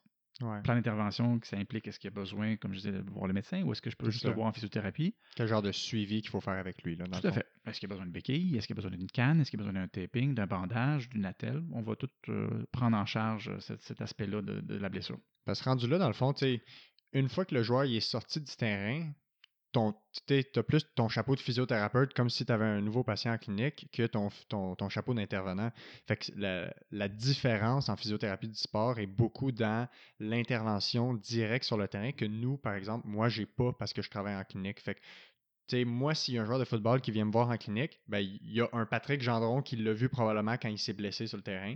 Fait qu'il y a eu toute cette intervention-là avant, puis après ça, ben, c'est un suivi de physio ou un suivi médical ou c'est une prise en charge d'une blessure. Euh, Tout à fait. Je pense que tu as mis le doigt là-dessus. La, grosse différence avec le physio du sport, le physio du sport est beaucoup plus habitué à intervenir sur le terrain. Je pense que tu connais déjà la physiologie, la physionomie, tu connais un peu tous les processus, tous les, euh, les, les, les, détails euh, physiologiques importantes, donc euh, les, fonctions vitales, les fonctions neurologiques. Donc, tu connais ça comme physiothérapeute. Tu pourrais intervenir sur le terrain. C'est plutôt dans la facilité puis l'efficacité de ton intervention. C'est l'entraînement que ça prend, dans le fond. C'est hein. ça. C'est vraiment ça. C'est l'entraînement, c'est l'expérience. C'est vraiment la grosse différence, en fait. On a parlé beaucoup de tout ce qui était intervention de terrain. On a parlé beaucoup de, du rôle du physio auprès de la tête l'athlète, mais si on, va plus dans le, la physiologie de l'exercice, la physiologie justement euh, du sport, euh, en tant qu'entraînement, euh, ça, ressemble à quoi l'entraînement, autant musculaire que cardio, puis pourquoi l'entraînement va varier selon le sport? Puis tu, peux, parler plus spécifiquement du football parce que c'est ce que tu connais très bien, mais je sais que tu as des, expériences avec beaucoup d'autres sports aussi. fait qu'en gros, au niveau musculaire, au niveau cardio, qu'est-ce qui va différer entre les sports, puis pourquoi ça c'est important quand on pense à un athlète, quand on l'entraîne? Sans donner un cours de, physiologie de l'exercice approfondi universitaire, euh, pour monsieur et madame tout le monde, il, y a une notion qu'il faut connaître, c'est les filières énergétiques. Euh, ces filières-là, on sait qu'on on parlait de spécificité. Donc, les, les muscles euh, vont travailler de façon différente par rapport à l'effort qu'on fait. Ouais. L'exemple concret, puis on va aller dans les, dans les extrêmes, le marathonien ou le nageur en eau libre qui fait un 10 km de natation ne va pas s'entraîner en puissance et en force maximale, contrairement à un joueur de football qui, lui, sur le terrain, va s'entraîner vraiment en force maximale et en puissance. Ouais. Cette spécificité-là musculaire, on la voit au niveau des fibres musculaires. Donc, il existe différents muscles avec différents types musculaires. Certaines fibres qui sont beaucoup, beaucoup plus euh, fortes, avec des contractions très rapides, alors que d'autres ont des contractions qui sont beaucoup plus lentes, mais très, très, très endurantes. Ouais. On peut refaire et refaire et refaire et refaire et refaire et refaire pendant 10 km, il n'y aura pas de problème, alors que les grosses fibres puissantes, après quelques secondes, ne sont plus capables, ils ne tiennent plus. Donc, c'est basé là-dessus qu'on va varier l'entraînement chez nos athlètes. Euh, dépendamment du sport. Donc, c'est sûr que tous les sports d'endurance vont avoir, on va prioriser les fibres de type 1, des fibres qui sont qu'on appelle aérobies. Ils utilisent beaucoup plus l'oxygène pour pouvoir produire de l'énergie. Versus les cellules musculaires de puissance et de force maximale, euh, les muscles de type euh, 2A, 2B, qui utilisent princi- principalement, dans le fond, l'ATP Mhm. l'adénosine l'adénosine triphosphate. C'est la molécule qui produit l'énergie dans le corps humain. Ouais. Donc, l'ATP. Et c'est à partir de cet ATP-là qu'on va justement avoir une bonne contraction musculaire. Donc, basé là-dessus, une fois qu'on a identifié c'est quoi notre filière énergétique, moi, mon athlète de football, euh, l'athlète de football a en moyenne une action qui dure 8 secondes. Et pendant ce, tout, tout type de joueur, là, tout en type de moyenne. joueur. En moyenne, un jeu au football, donc une action au football, dure 8 secondes. Et pendant ces 8 secondes-là, il va forcer au maximum, sprinter au maximum, il va pousser un gars au maximum. Donc, il va utiliser vraiment les capacités force maximale et puissance. Versus notre marathonien, lui, il va nager, nager, nager, nager, nager. Donc, on cherche vraiment principalement l'endurance. Ouais. Donc, on- c'est à ce niveau-là qu'il faut vraiment identifier. Entre les deux, on appelle ce qu'on on appelle le- le- la, la- la- la filière anaérobie qui est euh, euh, lactique. Mhm. La fameuse acidose lactique. Ouais. L'acide l'acide lactique. L'acide lactique. L'acide lactique. On a ça dans les mollets. Exactement. L'acidose, euh, l'acidose, en fait, c'est quoi? C'est que c'est une des filières qui est un petit peu là, entre les deux, qui va utiliser euh, un peu d'oxygène, mais principalement le glucose. Et le, le- le glucose, le glycogène musculaire va être fractionné, scindé. On va réorganiser la molécule, puis ça va provoquer, ça va produire cette acidose métabolique. Mhm. Donc, c'est là qu'on va avoir l'acide lactique. Et quand on change le taux, le pH musculaire, l'acidité musculaire, ouais. ben, c'est à ce moment-là que le muscle a beaucoup, de, il a beaucoup de difficulté à fonctionner normalement. Donc, quand on entraîne un athlète en anaérobie lactique, ben, il faut entraîner l'athlète à supporter un peu cette douleur-là, cette acidité-là qui arrive dans les Ouais. muscles rapidement. L'acide lactique, comme on Fait dit. que là, on parle par exemple de euh, coureur 800 mètres, ce genre Ah, d'effort-là. là. Ça, c'est le euh, c'est typiquement. Donc, celui qui travaille en puissance et en force maximum va durer entre, on dit toujours entre 0 et à peu près 20 à 30 secondes. Ouais, un sprint. Un sprinter. Ça, c'est de l'anaérobie alactique. Ouais. Alors que notre, euh, notre, athlète, notre athlète qui, lui, va faire un effort qui va durer en- entre 30 et 120 secondes, euh, là, ça, c'est de l'anaérobie lactique, le joueur de hockey. Mhm. Euh, ça, c'est typique. Le, le sprinter, 400, 800 mètres, euh, ça, ça tombe dans ces, dans ces, dans ces intervalles-là. Ouais. Donc, ça, c'est vraiment les athlètes là, qui, qui, qui vont forcer longtemps. ouais. Et, euh, Longtemps, mais fort. longtemps et Ouais. fort. C'est souvent les, les- les disciplines un peu plus souffrantes. C'est vraiment ça. C'est les disciplines qui sont plus souffrantes. Pour moi, les vrais athlètes, on les reconnaît là-dedans. Ouais, ouais, ouais. Et, euh, et ça, et, ouais, dans le fond, c'est pas vrai, j'ai pas dit ça. Il y a aussi les vrais athlètes. Moi, je m'excuse, mais nager un 10 km dans l'eau froide, là, euh, sur le lac Saint-Jean, je m'excuse, mais c'est des athlètes aussi. Mais tu sais, un 200 mètres papillon, par exemple, c'est très vite, mais c'est long quand même. Ah, c'est excessivement long. Et honnêtement, je ne comprends pas le papillon. Le style papillon, Ouais, c'est quelque chose c'est- C'est un mystère. On s'en parlera dans un autre podcast, mais le style papillon, pourquoi? Ouais. Mais bon, on s'en parlera éventuellement. Comment est-ce qu'on va intégrer, dans le fond, les filières énergétiques par rapport à nous, la physiothérapie? C'est ça, concrètement, comment ça se passe en clinique? Ben moi, j'ai mon athlète de football. Alors, c'est sûr que quand je vais avoir une blessure, je vais faire une rééducation. Alors, il y a une déchirure musculaire. On a perdu des fibres musculaires qui ont carrément qui a déchiré. Donc, je vais laisser un peu de cicatrice s'installer avant de commencer à stresser le muscle. Donc, j'ai un trou dans le muscle. Alors, je vais attendre que le trou se remplisse avant de commencer à faire du renforcement ou des étirements. Une fois que la phase aiguë et subaiguë a commencé et passé, et là, je vais commencer à l'entraîner. Je l'entraîne en endurance ou est-ce que je l'entraîne plutôt en force maximum, ben, je vais l'entraîner spécifique à son sport. Mhm. Je ne veux pas perdre de temps. Parce que moi, le retour au jeu, hein, les jours, les semaines sont comptés. Donc, je ne perdrai pas du temps à l'entraîner en endurance. Je vais S'il n'y a pas besoin de ça, ouais. s'il n'y a pas besoin de ça. Donc, je vais aller rapidement, rapidement dans ces filières énergétiques qu'il y a besoin. Alors, je vais moduler, je vais paramétrer, je vais choisir des paramètres de- de- de- de- d'entraînement, de, rééducation qui va favoriser justement la force maximum et la puissance. Fait que quand tu parles de paramètres, là, tu parles de nombre de répétitions, Nombre de séries, répétitions, les séries, le, le temps de repos dans le gym, le poids. le poids, naturellement la surcharge. Euh, ça- on va faire aussi allusion à le système cardiovasculaire. Et son système cardio, euh, lui, il n'a pas besoin de développer un VO2 max à 85. Mhm. Donc, euh, je vais me satisfaire d'un VO2 max à 50. C'est Ouais. sûr que ça plaît à l'esprit de penser que plus meilleur il est au niveau de son Ouais. VO2 max, ça fait de lui un meilleur athlète. VO2 max qui est un peu comme le- le, La capacité pulmonaire. C'est ça. C'est comme un indice de à quel point le corps est capable de, de produire et transporter de l'oxygène dans le corps. pour produire notre énergie. Exact. on transforme l'oxygène en énergie. Mhm. Autant qu'on transforme euh, notre, euh, notre créatine phosphate ou notre, notre glucose en énergie. C'est toujours une question d'énergie. Ouais. On a besoin d'énergie pour bouger, pour performer. Ouais.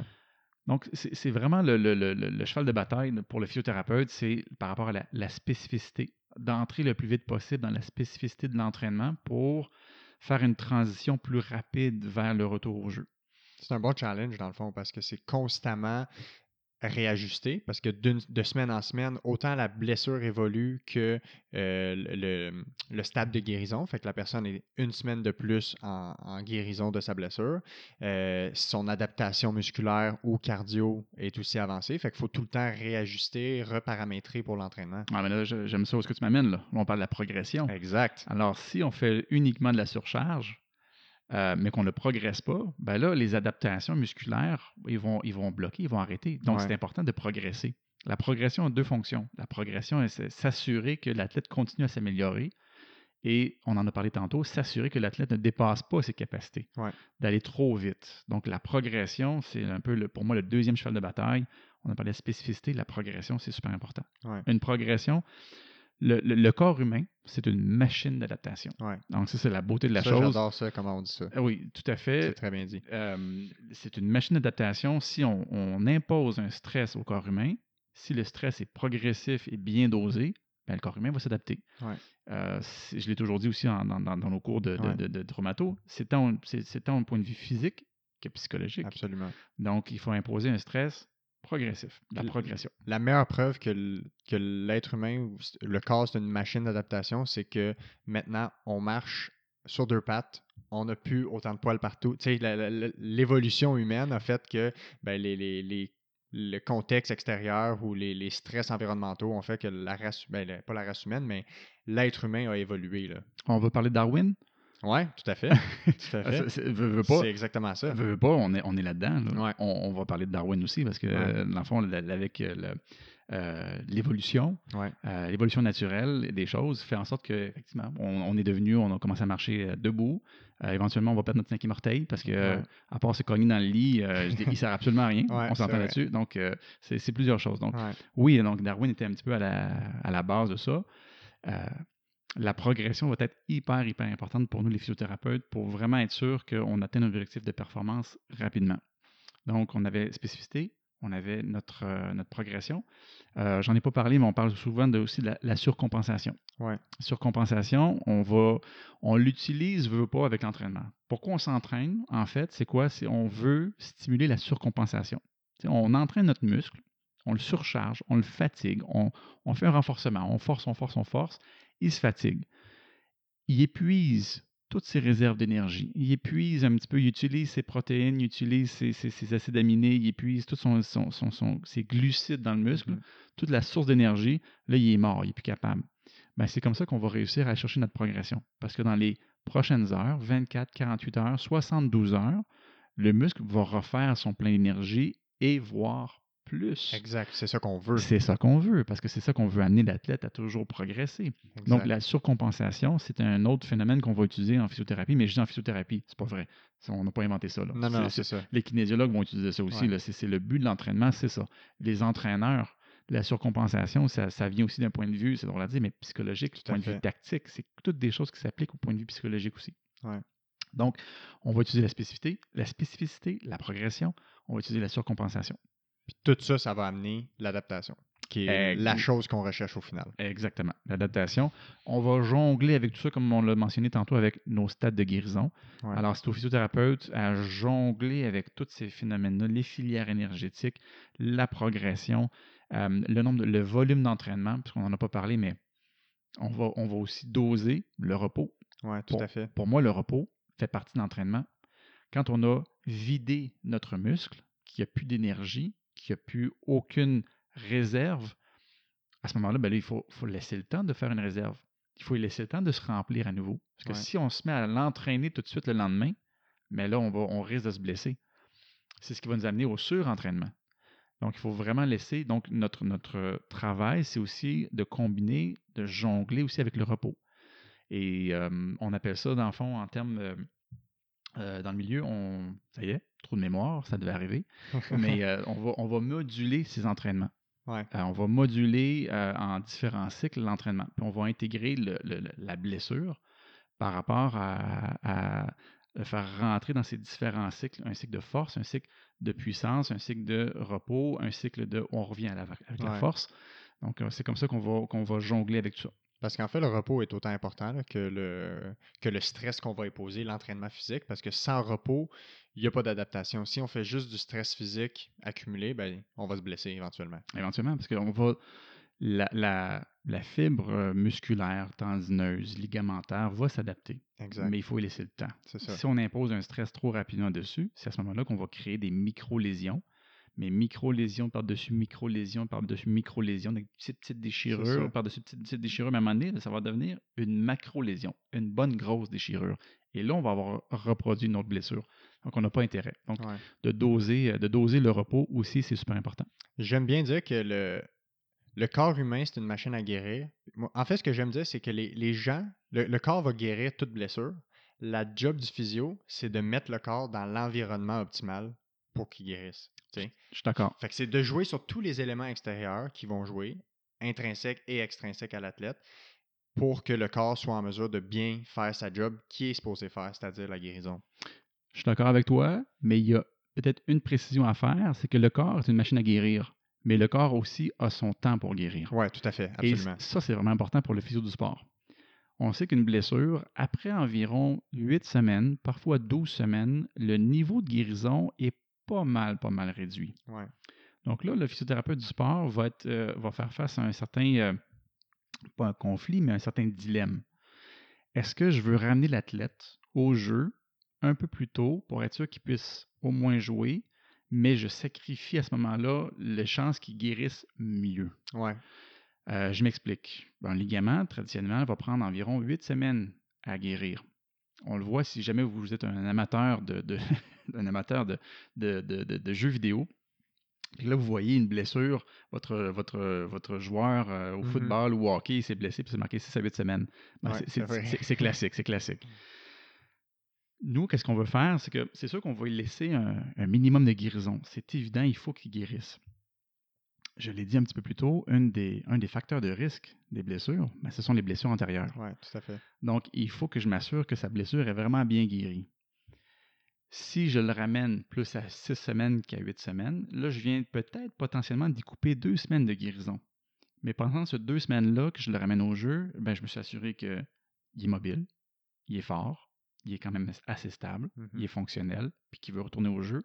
Je vais rajouter une orthèse par-dessus, un taping pour protéger la structure, pour éviter qu'il se reblesse. Donc ça, c'est jugé acceptable. Et si l'athlète y veut, parce que l'athlète veut performer, on va le faire à ce moment-là. C'est pas un problème. c'est pour ça qu'on dit toujours. Il y a une zone grise. 6 à 8. 4 à 6. La zone grise. Mais si on voit que l'athlète n'est pas prêt, ben, on ne le ramènera pas. Non, Mais on va essayer de jongler un petit peu avec ça. Où est-ce que je voulais en venir? C'est que le corps, le corps peut guérir, mais après le 8 à 12 semaines, il ne peut plus vraiment guérir. On tombe mm-hmm. dans le chronique. Donc là, le, potentiel de guérison est vraiment amoindri. Donc à ce moment-là, il faut faire attention avec. Euh, c'est pas parce que j'attends que je me repose à la maison, puis que ça va guérir, puis là, je vais reprendre mon sport, puis tout va être correct. Mais ça marche pas vraiment comme ça. tout à fait d'accord. Ça marche pas vraiment comme ça. Là, on tombe dans un autre cycle. Donc, c'est on tombe au lieu de vouloir le protéger, c'est drôle à dire, mais là, on va vouloir l'irriter. Ouais, il va falloir l'exposer, le surcharger. Le surcharger. Puis là, là, on va faire exprès de reproduire de l'inflammation. Ça paraît bizarre comme ça pour un physiothérapeute qui veut le bien du patient, mais on le sait que selon les études, selon les faits rapportés, ben, c'est plus efficace pour se débarrasser de la douleur en stimulant et en irritant le patient, Ouais. ramener de l'inflammation pour qu'il puisse guérir comme il faut. Ouais, Donc ça, c'est un, autre facteur qu'on va très bonne utiliser. notion, euh. Ouais. Puis au football spécifiquement, la saison est tellement courte. C'est quoi là? C'est en termes du premier match jusqu'à la Coupe Vanier pour vous, C'est- c'est c'est- 12 semaines? C'est 10 semaines 10 semaines. de saison. En fait, c'est pas vrai, c'est un peu plus que ça. C'est deux semaines de préparation de Ouais. camp pré-saison. On va avoir 10 semaines de match avec deux semaines de repos. Et après ça, la, la saison, les, les séries éliminatoires, ben, tant qu'on gagne, on continue. Mhm. C'est un maximum de quatre matchs. Ouais, c'est ça. Donc, on a la demi-finale, la finale provinciale au Québec. Et si on passe ça, bon, l'histoire a démontré que dans les 15 dernières années, c'était tout le temps Laval contre Montréal. Ouais, c'est ça. Mais bon, fait que si on réussit à battre Laval, euh, en, en ce moment-là, on s'en va en demi-finale canadienne. Ouais. Donc, c'est soit qu'on va jouer contre l'Ouest ou qu'on va jouer contre les Maritimes ou contre l'Ontario. Et si on gagne encore là, ce match-là, on s'en va en finale nationale. Fait que c'est court la saison. C'est très court. Et euh, ça, je, je l'ai toujours dit, ça, c'est comme un petit peu mon, mon calvaire. Euh, si si j'étais un physiothérapeute du sport dans une ligue professionnelle qui avait une saison de 16 ou 18 semaines, Ouais, moi, je serais bien. Je ouais serais c'est bien. ça. J'aurais Ça moins, j'aurais de pression. J'aurais moins de pression. Puis comment tu fais. C'est quoi ton rôle que tu as? Puis c'est quoi les, les éléments qui sont importants pour faire piquer l'athlète? On- le pic, là, on a. Je sais pas c'est quoi le terme. euh, L'affûtage. L'affûtage. Bon, faire, En fait, c'est optimiser la performance de l'athlète au bon moment. Comment on fait? C'est quoi les éléments importants qui vont jouer là-dedans de ton côté que toi, tu dois amener à la table? Ça rentre dans la périodisation, terme Ouais. que j'avais oublié tantôt. Donc, la périodisation, on va commencer on par va ça. faire un dictionnaire de, de l'épisode. Le- C'est parfait, tu as tout expliqué à date. Oui, bon. La périodisation, on en a parlé tantôt, c'est pour éviter de surcharger notre athlète. Donc, on va fractionner son entraînement, puis on va intégrer sa physiothérapie, puis sa, sa- sa physiothérapie, sa rééducation à l'intérieur de cette périodisation-là. La périodisation peut se faire sur plusieurs semaines, mois, années. Ça peut se faire vraiment, vraiment là, euh, euh, très variable. Notre athlète, nous, la périodisation se fait sur un an. Il y a une saison par année. Donc, la- la- la- la- durant neuf, plutôt huit mois, on va faire ce qu'on appelle la pré-saison. On va le préparer. On va améliorer ses capacités, euh, tant physiques que, que, que musculaires, que cardio, qu'on va améliorer ses capacités aussi cognitives par Ouais. rapport à, à son sport. Oui, tout à fait. On va rentrer après ça dans la saison. Et une fois dans la saison, là, on va essayer de l'optimiser. Nous, notre optimisation se fait pour la saison. Donc, on n'optimise pas l'athlète pour les séries, on optimise pour la saison. Ça veut dire quoi? Ça veut dire qu'on l'entraîne. On surcharge progressivement, progressivement, à un certain point où on se dit que là, OK, il a atteint son plein potentiel physiologique. Euh, il est à son maximum qui pourrait être là, à ce temps-ci de l'année au niveau de force, puissance, agilité et tout. Et nous, dans le fond, notre optimisation se fait pour la saison. Euh, il y en a pour qui l'optimisation va se faire plus pour une compétition en tant que telle. Un exemple concret, un boxeur. Ouais. Le boxeur peut avoir deux, trois combats par année. Sa périodisation va être fractionnée non pas en un an, mais plutôt en quatre mois. C'est ça. Trois trois fois combats, quatre. trois fois quatre. D'accord? Donc, on va, on, va le, on va le périodiser sur trois mois. Et sur trois mois, il va y avoir différents cycles. Un cycle de, de- de- de- d'entraînement plus cardio, un cycle d'entraînement qui est un peu plus puissance, force maximum. Puis après ça, on va jongler, puis on va, on va rentrer dans le maintien. Tu me parlais de l'affûtage. Mhm. L'affûtage, c'est peut-être la dernière période, le dernier moment qu'on va euh, utiliser pour optimiser encore plus l'athlète. Selon les, les études, les faits rapportés, c'est permis de prendre un repos relatif physiologique, physique, d'entraînement, puis on va voir qu'on va être meilleur après ça. Puis ça, c'est à quel moment qu'il faut l'intégrer? Ça dépend. Chaque, chaque athlète, c'est variable. On a parlé tantôt de la surcompensation. Habituellement, c'est au moins à peu près un 48 heures, 72 heures à intégrer. Donc, un dernier entraînement pour l'athlète pourrait se faire trois jours avant sa compétition majeure, son, le boxeur. Et à ce moment-là, on va avoir une, une- la surcompensation et on va avoir que l'athlète il va, il va s'adapter puis il va être encore meilleur Mhm. que ce qu'il était trois jours avant parce que les muscles se sont refaits le plein d'énergie. Ouais. Les paramètres, il y a plusieurs paramètres qu'on va, qu'on- avec lesquels on va jouer. Le repos, avant. Il y en a pour qui, j'ai parlé de trois jours, mais il y en a pour qui ça peut être sept jours sans entraînement. On a déjà vu des périodes, ça peut être jusqu'à 28 jours. Wow. 28 jours avant une compétition. Pour moi, ça, c'est un peu beaucoup. Puis Ouais. là, on rentre aussi dans la tête de l'athlète, la confiance. Il y en a pour qui ils voudront Le pas faire ça. feeling aussi. Le là. feeling. Le feeling du sport. L'athlète a vraiment son, son mot à dire par rapport à l'affûtage. Ouais, Parce que si l'athlète il dit ah, non, non, moi je veux faire un- une petite préparation, euh, un pré-combat la veille, c'est lui qui va décider. Mais on va paramétrer son combat. On va y aller, ça ce qui est vraiment le plus important, c'est à intensité égale. Que ce soit un nageur, un boxeur, un, un joueur de football, euh, que ce soit, peu importe l'athlète, il faut que pendant cette semaine d'entraînement-là, on ait vraiment, vraiment, vraiment une intensité égale. La seule chose qu'on va faire, c'est qu'on va diminuer drastiquement son volume. Au lieu d'avoir une séance qui va durer deux heures, on va peut-être faire une séance qui va durer 15 minutes. Mhm. On peut réduire 75-90% de son volume. Donc, Mhm. c'est- c'est c'est Fait énorme. que Ça, c'est la durée de temps consacrée à l'entraînement. Exactement. Euh, et on va réduire aussi un petit peu ses répétitions. Fait qu'au lieu de faire, euh, on est avant un, un combat, au lieu de faire s'entraîner en force maximum ou en puissance, puis qui faisait euh, trois séries de huit euh, au développé couché ou au squat, ben, il va faire à peine une série. Une série, merci, bonsoir, on remballe les livres ou on passe au prochain exercice. Mhm. Mais la même intensité, le même poids. là. La même intensité, le même poids, presque à 96% Ouais. près. Donc ça, c'est ce qui est la clé de l'affûtage. Et on, il va quand même vider un peu ses réserves énergétiques. Et le fait qu'il va avoir un repos relatif par la suite va faire qu'il va remplir à nouveau ses réserves. Ce qu'on a remarqué chez les nageurs, chez les coureurs, on pouvait quand même améliorer euh, les, les temps VO2 max euh, quand même jusqu'à 6 Fait que C'est quand même énorme pour Wow. les athlètes que, tu sais, on veut aller chercher la petite fraction de seconde. Ouais. Ben, c'est énorme. Donc, euh, on, on peut quand même nettement améliorer l'athlète avec cet affûtage-là. Ça fait quand même une bonne différence, dans le fond. là. Exactement. Donc, l'affûtage, c'est un petit peu la, la finalisation de notre périodisation. Ouais. On fait tout pour que au moment où l'athlète doit performer, c'est là que ça se passe. Tout à fait.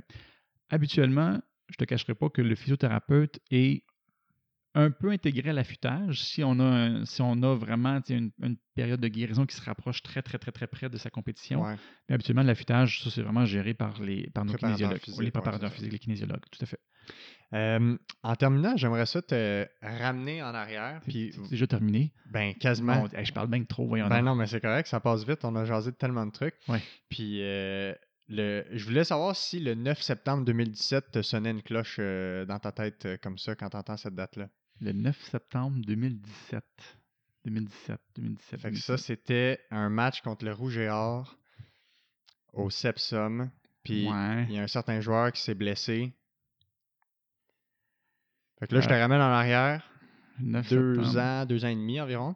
Fait que il y a Zachary Alexis qui s'était Ah oui, blessé oui, oui, euh, oui, cette oui, date-là. oui, oui. Ah, c'est-tu, Zachary, ça? Ouais, exactement. Je ne retiens pas les dates, mais je, je me- je me rappelle de mes athlètes. Fait que je voulais euh, avoir ton. ton c'est comme un peu un- un- une histoire quand même euh, intéressante. Là, pour ceux, en tout cas, qui suivent le football universitaire puis qui suivent les carabins, c'est quand même une histoire qui a été médiatisée puis c'était quand même quelque chose ce jour-là. Fait que toi qui as été le, le- qui a été dans l'action ce jour-là, j'aimerais ça que tu me racontes un peu euh, comment ça s'est passé de ton côté, là, c'est- puis de, mettre en contexte tout ça. C'est toute une histoire, hein, Zachary. C'est vraiment une histoire. Puis je ne sais pas si le monde sait vraiment comment c'est fini, mais c'est incroyable. Ouais. Ben moi, je le sais, j'ai fait mes petites recherches, là, OK. mais OK. mais alors, j'ai hâte d'avoir ton point de vue. Euh, Zachary, c'était notre euh, demi-défensif étoile. Alors, en, en termes simples, le demi-défensif, lui, c'est comme il joue en défensive et il va essayer euh, de, de contrer le receveur.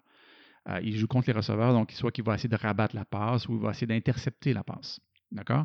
Zachary, c'est notre joueur étoile en défensive, euh, un athlète exceptionnel, un, gentleman au cœur d'or, un, vraiment euh, un être exceptionnel, je vous dirais comme ça. Et un accident qui apparaît banal, et donc il saute, mais en tombant, il tombe sur une jambe, mais le joueur adverse, qui est quand même pas petit, on parle d'un athlète qui est maintenant rendu dans la NFL, qui mesure 6 pieds 6, puis qu'il pèse à peu près 150 livres, euh, il est tombé sur, sa, sur, sur lui et sa jambe a plié, mais dans le sens inverse. Mhm. Fait a- son genou a plié en hyperextension. Dans le fond. Exactement. Je ne peux, pas peux non plus rentrer trop dans les détails Ouais, ouais. par rapport à ça. Il y a un certain, euh, certain, un certain secret, mais il y a quand même eu une, euh, grave euh, lésion au niveau de son genou. Et euh, il s'en est suivi quelques opérations. Et, euh, et il a dû avoir des adaptations aussi pour, lui permettre de remarcher à nouveau. Ouais. Et à ce moment-là, euh, avec, euh, avec beaucoup, beaucoup, beaucoup, beaucoup de ténacité, beaucoup de persévérance. Avec, suivant chaque opération, c'était pas facile. Il a fait un travail admirable en termes de récupération. Et euh, c'était pas facile parce qu'il y a certaines récupérations qui prennent vraiment beaucoup de temps. Donc, tout ce qui est lésions nerveuses, ça, ça prend beaucoup, beaucoup, beaucoup, beaucoup de temps. Ouais. Et, Parce que, euh, dans le fond, moi, quand je, je suis allé trouver, je suis allé voir qu'est-ce qui était public, dans le fond, qu'est-ce qui était dans les, dans les articles. Fait que, euh, puis, tu sais, j'ai vu une entrevue avec lui. Fait que lui, ce qu'il disait, c'est que euh, pas mal tous les ligaments de son genou avaient été déchirés, dans le fond, plus une lésion du nerf qui passe dans la jambe. Exact, exact. une partie du nerf sciatique là, qui passe derrière la jambe. Exact. Et ça, ça, ça donne que ce nerf-là est quand même important parce qu'il fait en sorte que le pied, ben, on peut lever le pied vers le haut.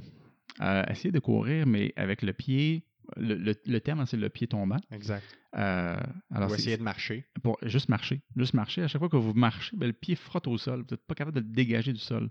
Imaginez maintenant courir. Il faut s'imaginer aussi un demi-défensif. C'est quoi sa fonction? Lui, il va commencer ce qu'on appelle toujours en back pedal. Donc, il va commencer, il va commencer à courir à reculons. Après ça, il va piétiner. Il va faire, en piétinant, il va se revirer à 90 ou à 180 degrés. Puis après ça, piquer un sprint dans le fond. Puis il peut piquer un sprint sur 40-60 verges. Et euh, il, il joue contre des receveurs élites, des receveurs qui jouent quand même dans la CFL maintenant. Donc, il faut qu'il soit excessivement rapide. Donc, imaginez tout ça avec un pied qui ne répond pas bien. Alors, euh, Zachary, euh, en termes de physiothérapie, euh, on, on l'a suivi très, très, très, très longtemps. Ouais. Et il s'est remis, on se, on se demandait s'il allait pouvoir marcher, très sincèrement. Et finalement, ben, non seulement il a réussi à marcher, il a réussi à courir, il a réussi à faire tout, tout, tout, tout, tout ce qui était nécessaire pour finalement réussir à décrocher un contrat Ouais. avec les Stampeders de Calgary. Ouais. Euh, Parce qu'il n'a jamais été repêché, il a été invité au camp. il a été invité au camp. Il a, fait, euh, il a fait le camp pendant les deux semaines. Malheureusement, il a été coupé dans les derniers. Mais je ne sais pas à quel point vous savez de se confronter au football canadien, à la position que lui joue. Habituellement, traditionnellement, c'est une position qu'on appelle américaine. Donc, ce sont des joueurs américains. Le bassin de joueurs américains est beaucoup plus grand. Ouais. Euh, ils peuvent jouer au football beaucoup plus longtemps dans l'année. Donc, c'est pas faux de dire quand même que les Américains sont avantagés par rapport à ça. Et à la position qu'il lui joue, c'est une position qui est traditionnellement qui est américaine. Il a réussi à performer contre ces Américains-là avec sa blessure qu'il a eue, avec toutes ces chirurgies qu'il a eues. Alors, ça demande, ça demande La du courage, de la résilience, euh, nomme-les, euh, ça, ça- ça demande tout. Ouais. C'est pour ça que je dis que c'est un être exceptionnel, Zachary. Nous autres, moi, comme, comme intervention, euh, quand on arrive sur le terrain, euh, on évalue, on a, on a passé au travers l'évaluation, et quand on fait notre, notre examen, ça, c'est un exemple concret. Lui, il a mal au genou. Son genou, malheureusement, son genou, là, il l'a senti, son genou a débarqué, carrément. Mais quand on fait notre examen complet, oups, on se rend compte que le pied ne lève pas. On n'aime pas ça. On le sait à ce moment-là qu'il y a déjà une lésion au niveau de son nerf. Maintenant, c'est là qu'on espère que la lésion n'est pas trop grave, que ça va revenir, que ça va récupérer. On a parlé tantôt des guérisons. La seule exception, il fallait que tu m'amènes ce cas-là. Ouais. La seule exception aux deux, trois mois, ben, c'est le nerf. C'est le nerf. Le ouais. nerf, c'est le seul, C'est pardon, le plus long. c'est le plus long. Il peut prendre jusqu'à deux ans. Ouais. Euh, mais c'est pas mal l'exception. Ah. Euh, donc, le nerf peut prendre jusqu'à deux ans. Et, euh, et c'est ça. Donc, euh, ça, ça a été une intervention, euh, je dirais, riche en émotions. Parce qu'on savait qu'il y avait une blessure grave. C'était son année de repêchage. Exact. Euh, et c'est c'est jamais, jamais, jamais, jamais, jamais euh, facile à annoncer ça là, à l'athlète. Euh, c'est pas moi qui est intervenu à- en tout premier lieu, c'était ma collègue Émilie qui était Ouais. allée sur le terrain. J'ai suivi par la suite quand on a appelé toute l'équipe médicale. Ouais. Il y avait du monde autour. Il y avait du monde autour en tabarouette. Euh, même, je me, je me rappelle encore, j'a- j'avais, j'avais des, j'avais des patients qui m'ont, qui me textaient. J'ai vu ça, Ah ouais, là, hein? j'ai vu ça après. Là, j'ai dit, tous mes patients me textaient parce qu'ils écoutaient ça, c'était, Mhm. c'était télévisé. Ouais. Ils disent Patrick, tu devrais voir, c'est pas beau, c'est pas beau, c'est pas beau. Ça, j'ai moins aimé ça, c'est que euh, j'aime pas ça. Ça me dérange pas de voir les images. Ouais. Puis là, je me suis rendu compte que quand c'est mon athlète, c'est, c'est- j'ai- j'aimais pas ça voir l'image. Euh, ça, me, ça me faisait un pincement au cœur automatique. Euh, mais j'ai revu les images encore et encore et encore. Ils en ont parlé pendant un certain temps. Tout à fait. Donc, euh, donc c'est ça. c'est- ça. a été très riche en émotions. Sa mère était là, son frère était là, Jourdain était là. Et euh, on les a su. J'ai, j'ai- j'ai été avec, avec eux. J'ai passé la soirée avec eux à l'hôpital après ça pour voir tous les examens, voir. Ah ouais, hein? ah ouais, donc ça a été. on les. Ces petits, ces, ces petits jeunes-là, tu sais, j'ai prends. Ouais, c'est une famille, hein? Ben, c'est ça. J'ai prends, Ouais. j'ai- j'ai- j'ai, euh, je les adore, puis euh, j'essaie toujours de m'en occuper le mieux possible. Fait que souvent, ben, ça implique aussi, ben, tu sais, c'est de faire le suivi aussi à l'hôpital, puis de Ouais. m'assurer qu'ils ont, ont le, le bon suivi. On s'entend, le système québécois, euh, oui, c'est long aux urgences, mais après ça, on est bien traité. Ouais, c'est ça. Euh, donc, une fois que tu es rentré, Une ça fois va que tu es bien. rentré, ça va bien. Donc, euh, et, et je savais que Zachary, il allait être euh, pris en charge comme il faut, mais je, je voulais juste être sûr. Fait que j'ai passé Ouais. la soirée avec, euh, avec sa famille et tout ça. Puis, euh, c'est ça. Puis, on- une fois qu'il a été opéré, je me suis occupé de sa réadaptation et on s'en est occupé pendant deux ans. Ouais. Toute une histoire quand même.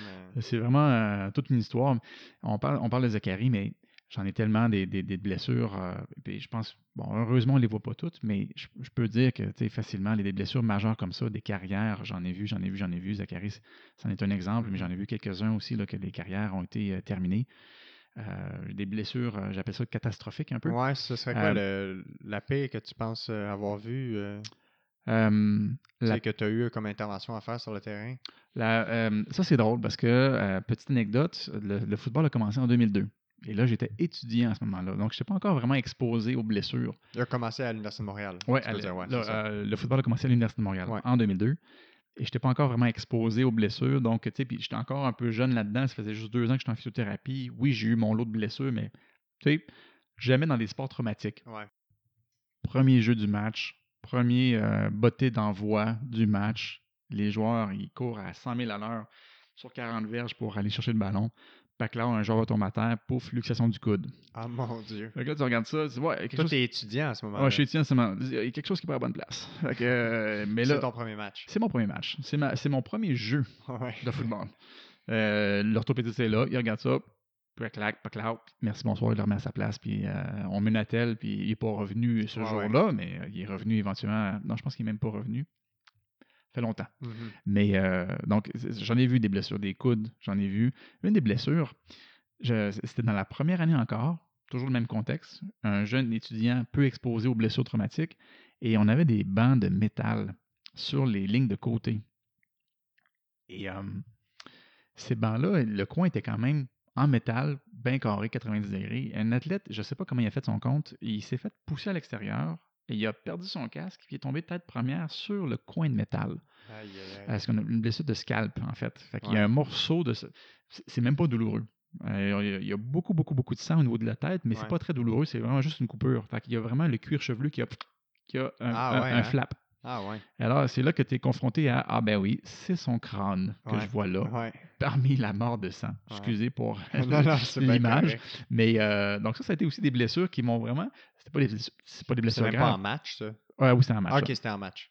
Oui, c'était un match. C'est pas une blessure grave, ça. C'est vraiment pas grave. On le surveille pour pas qu'il y ait une infection, mais c'est tout. C'est vraiment pas C'est grave. impressionnant, par C'est impressionnant à voir. Euh, des pieds, euh, des pieds sortis par en arrière, ça, j'en ai vu euh, quelques-unes. Ouais. Ça, et, et nous, comme intervenants, on a fait un peu le tour de l'intervention. Nous, comme physiothérapeutes, on n'a pas le droit de réduire. C'est toujours c'est le- ça. c'est un acte médical Ouais. réservé. Donc, De remettre une articulation en place, ouais, rembarquer la- Rembarquer. ouais. rembarquer, rembarquer l'articulation. Donc, on- nous, on n'a pas le droit. Donc, moi, je suis obligé de stabiliser dans cette position-là. Le pied, quand le pied il pointe vers l'arrière, alors que lui, il pointe vers l'avant, ben là, je suis obligé de le stabiliser comme ça. Puis là, je l'envoie à l'hôpital, c'est sûr, certain. Donc, euh, ça m'est arrivé une fois. Ça, c'était, c'était drôle, mais c'était pas drôle. Parce que euh, il a fallu que je stabilise le pied pointé vraiment dans l'autre direction. Donc, Ouais. je l'installe sur la planche, je le stabilise, puis il faut s'assurer que le pied ne bouge pas plus. On le stabilise comme il faut sur la planche. Une fois rendu à l'hôpital, ben, naturellement, le médecin, il voit bien. Ben, le pied est débarqué. Ouais. Il faut qu'il faire un rayon X. C'est de base, c'est, Ouais. le standard parce qu'on veut voir qu'est-ce qui est vraiment en cause. C'est une fracture. Puis avant de rembarquer l'articulation, le médecin voulait savoir. on embarque l'athlète sur la civière avec les brancardiers. On s'en va, euh, on s'en va euh, au centre de radiologie, passe par l'ascenseur. Je suis l'athlète parce que je, je m'assure que l'athlète est quand même sécurisé, puis comme d'avoir une figure un peu euh, connue, de, Ouais, ouais, de- de- rassurante. de rassurante. On en rentre dans l'ascenseur, tête première dans l'ascenseur, les deux, les deux préposés ils se parlent, je porte pas vraiment attention, puis là, et malheureusement, au football, hein, c'est des grandes personnes. Ouais. Fait que malheureusement, ils dépassaient Ah, la civière. Fait que les deux portent par classe sur le pied Non. luxé. Aïe, aïe. Et l'athlète était vraiment bien immobilisé sur la planche, il pouvait pas bouger, mais mon Dieu, qui se débattait. Ah, mon Dieu. Ah, je pense qu'il aurait pu faire, il aurait pu commettre un meurtre, je pense. Ah, c'est Euh, c'est- pas drôle, mais c'est un peu drôle. Ouais. Euh, J'en ai vu des blessures. euh, Aïe, aïe, aïe, pauvre gars. J'ai vu des blessures. ah, c'est ça. je, je pense que Zachary, là, pour revenir à son histoire à lui, Mhm. ça, c'est probablement, dans- oui, dans les pires blessures. Mais il y a de quoi dans l'histoire aussi autour de, de Zachary Ouais. aussi qui est touchant puis qui est Exact. inspirant. Là. Exact, exact. Fait que ça, c'est sûr. Euh, c'est drôle à dire, mais toute commotion aussi a une histoire. Le football, ça, c'est un, un gros problème. Ouais. Et euh, faut pas banaliser les commotions cérébrales. Puis, rendu au niveau universitaire, c'est drôle à dire, mais l'effet des commotions est cumulatif. Ouais. L'effet est cumulatif, pardon. Mhm. Ça veut dire que les commotions qu'on accumule avec le temps, ben, on se rend compte que les effets, les symptômes vont rester un petit peu plus longtemps. hein.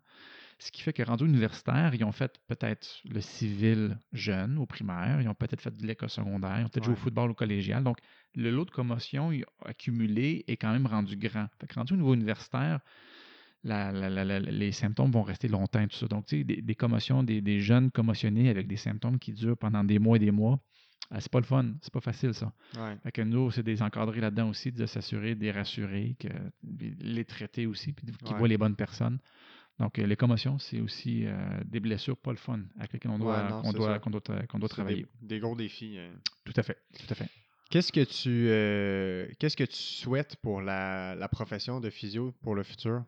Dans, dans les années à venir, y a-t-il quelque chose que ou, ou la, ou le- le- le- la santé en général ou le, le bien-être physique, qu'est-ce que tu souhaites en termes de promotion de la santé euh, dans le futur? Je souhaite euh, le bien de tout le monde. Euh, honnêtement, c'est de la reconnaissance. Je pense que la reconnaissance, l'ordre, les physiothérapeutes en général, euh, en soi, comment vous, vous êtes formés, euh, la maîtrise, éventuellement le doctorat, c'est toujours d'aspirer à plus, Ouais. progresser.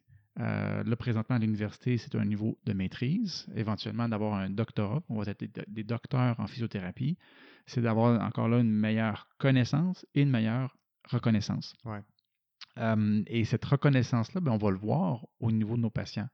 On a une façon, nous, de traiter, on a un code de conduite, on a une éthique professionnelle, on a un ordre qui nous, qui, qui nous guide là-dedans. Et c'est de, de- que la population en général fasse confiance aux physiothérapeutes pour vraiment entreprendre euh, de se soigner. Ouais.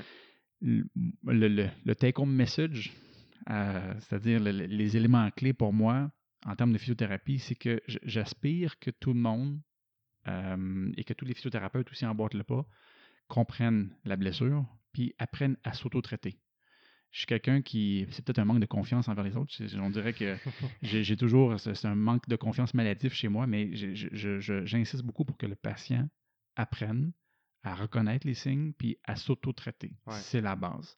Si, si tous les physiothérapeutes emboîtent le pas par rapport à ça puis euh, mettent plus de temps à éduquer qu'à mettre un courant électrique, Ouais, ouais, ouais. On, Euh, on pourrait faire un autre épisode complet là-dessus. Ouais, voilà. Euh, L'électrothérapie, qui- ce sont des modes qui sont, qui sont dites passives, euh, alors que je promouvois beaucoup plus les méthodes actives. Je veux que le, le patient soit proactif dans sa récupération, dans sa réadaptation.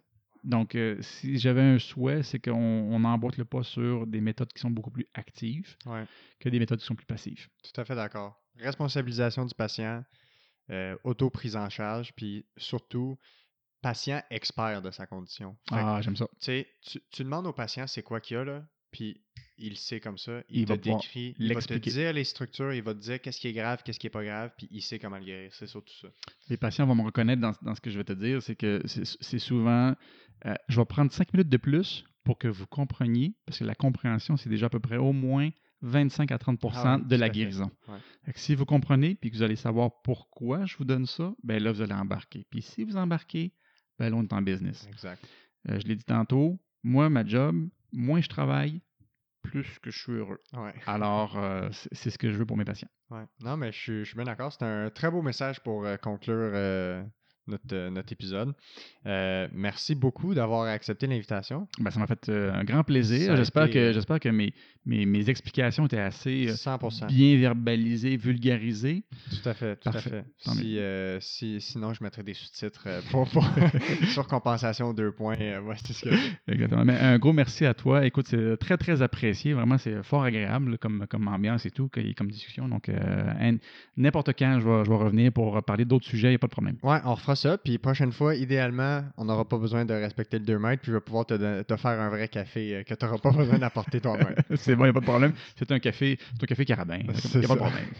Salut, à la prochaine. merci, merci. Bye. bye. bye.